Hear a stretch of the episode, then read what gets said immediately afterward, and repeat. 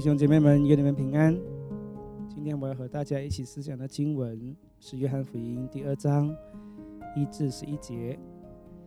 第一节和第二节，第三日，在加利利的迦拿有娶亲的宴席，耶稣的母亲在那里，耶稣和他的门徒也被请去复习。此时，耶稣已经从约旦河回到加利利的附近，也就是他的家乡拿撒勒。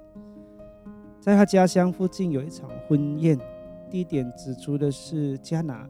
这个加拿距离拿撒勒仅有十四公里之远。加拿也是耶稣的门徒拿丹叶的家乡。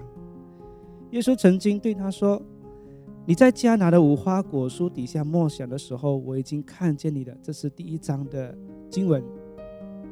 这场婚宴呢，耶稣和他的母亲玛利亚都被请去复习了。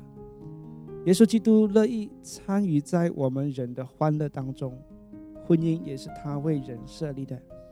他参与在婚礼当中，祝福了这对新人。第三节到第五节，酒用尽了，耶稣的母亲对他说：“他们没有酒了。”耶稣说：“母亲，原文是妇人，我与你有什么相干？我的时候还没有到。”他母亲对佣人说。他告诉你们什么，你们就做什么。基督徒可以喝酒吗？可以，只要不是醉酒就好了。另外，若有一些人为了一些缘故而已经许愿说不要喝酒一段时间，比如说就愿奉献做拿西尔人的，那么有许愿的人就不应该喝酒。那这是题外话。那在第三节当中，我们看到的是耶稣的母亲主动来找耶稣帮忙。这表示说，耶稣的母亲玛利亚和主人家可能有一个非凡的关系。玛利亚在这场婚宴中可能扮演着重要的角色，所以他会来找他的儿子帮忙。另外呢，我们也看到玛利亚对耶稣的身份和能力有不平凡的了解。那即便耶稣一开始拒绝之后，玛利亚还是对他有充分的信心，相信耶稣。他的儿子能解决这个问题，所以就吩咐仆人听他的命令。那在耶稣的回答当中，我们看到他称呼妈妈为夫人啊，这夫人其实并没有什么不尊敬的意味啊，它是一种啊另一种礼貌的称呼。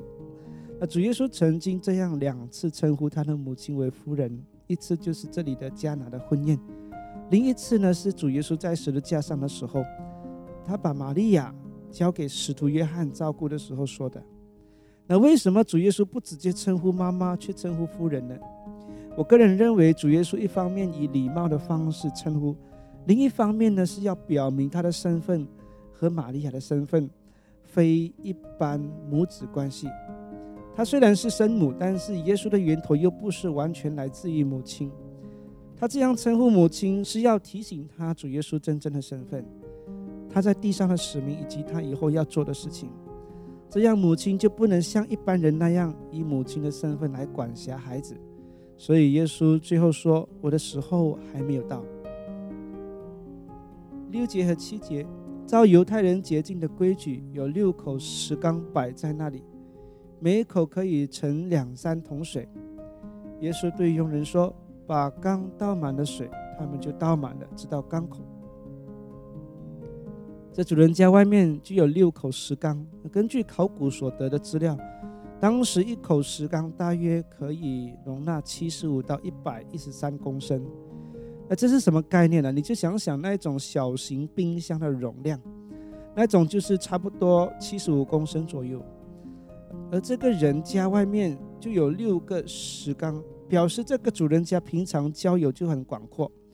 才需要准备六口石缸，让人到他家来的时候可以洗洗手、洗洗脚。从这主人家的石缸数量和他拥有仆人伺候来看，他一定是富有人家。相信这一场婚礼也势必盛大，也会有许多宾客来参与，就连十四公里外的拉萨勒村的人都来参与了。第八节到第十节。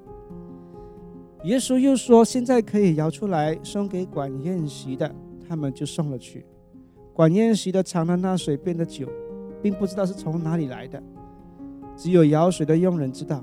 管宴席的便叫新郎来对他说：“人都是先摆上好酒，等客喝足了，才摆上吃的。你倒把好酒留到如今。酒在这种场合是非常重要的，有这么多人来参与，主人家又是富有人家，没有酒招待会丢了面子。在当时，酒也很普遍。”那他们不像我们今天可以饮用干净的水，当时的水都是井水，不完全干净。他们在水里面会加上一点酒，这样可以消毒。保罗曾经也对提摩太说：“你的胃不是很好，你不要照平常那样喝水，要在水里面加一点酒。”可以想象，当时第一世纪的人所喝的酒就是这一种，在迦南的婚宴所喝的酒也应该是这样，或者是稍微浓一些些而已。酒没有了。很扫兴，也不是说啊要去买酒就可以随时买得到。耶稣就在这件事情上行了第一件神迹。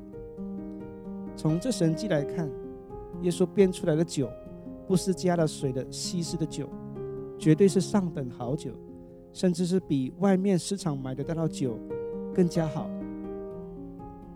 所以门徒看了耶稣行的这件神迹，就信他了。管宴席的人尝了酒，就说这是好酒。怎么留到最后你才给客人呢？十一节，这是耶稣所行的头一件神迹，是在加利利的迦拿行的，显出他的荣耀来，他的门徒就信他了。